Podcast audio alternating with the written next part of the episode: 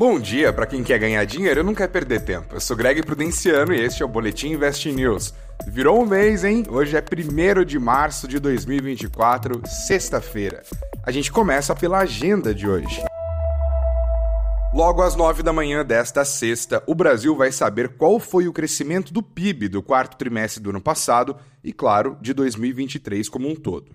Beneficiado pelo boom de produtividade do agronegócio, pelo avanço da massa salarial e pela diminuição do desemprego, o produto interno bruto do país deve registrar um avanço próximo a 3% em 2023, o triplo do que o mercado esperava no começo do ano passado.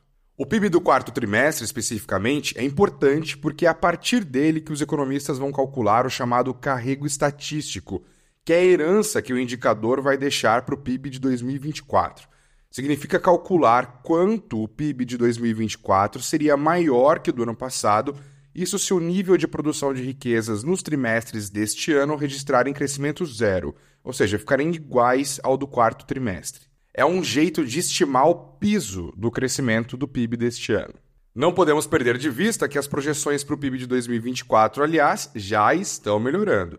Na última edição do relatório de mercado Focus, a mediana está em 1,75% e ela era de 1,6% só quatro semanas atrás. O dado do PIB de 2023 também vai ser lido em conjunto com outros indicadores importantes que foram divulgados nessa semana, como o IPCA 15, que é a prévia da inflação de fevereiro, e os dados de ontem da PNAD contínua, que mostraram um mercado de trabalho resiliente e massa salarial avançando. Juntar dinâmica inflacionária, força do consumo potencial a partir do crescimento dos salários e herança do crescimento econômico do ano passado é pintar um cenário que pode influenciar nas decisões futuras do Banco Central para a taxa Selic. Por hora, o ritmo de queda de meio ponto percentual a cada reunião do Copom não parece ameaçado, mas é de se pensar se teremos condições para que o Banco Central continue neste ritmo até que a taxa de juros do Brasil volte ao um dígito. Para além disso, claro, haverá repercussão política do PIB.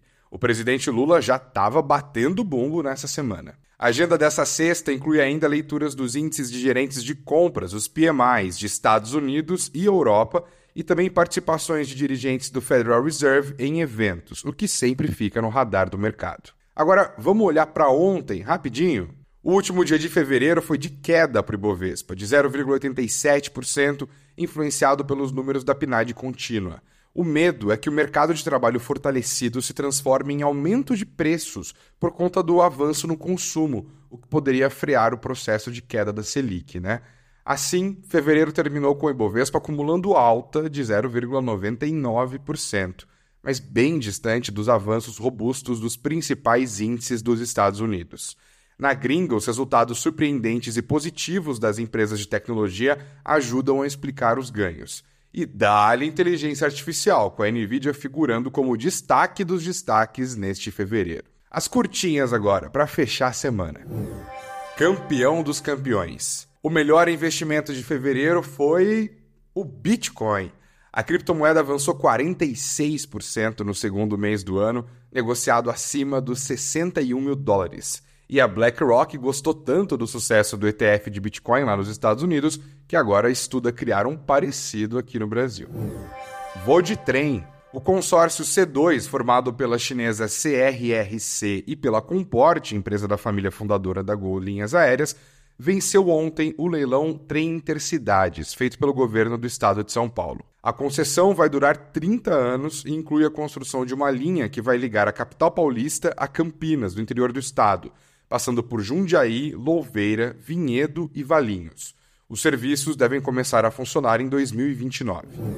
Desce 1. O Brasil foi o terceiro mercado do mundo que mais avançou no consumo de uísque entre 2021 e 2023, segundo a Euromonitor International, e entrou no foco de marcas como Johnny Walker e Jack Daniels, que apostam no crescimento do consumo da bebida por aqui. No site do Invest News você confere uma matéria da Thaís Laporta sobre este mercado. Vale conferir.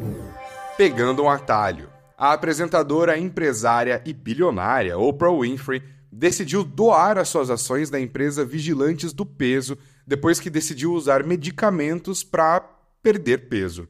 Ela não revelou qual remédio está usando, mas já disse ver como uma dádiva o fato de haver receita médica para controlar peso.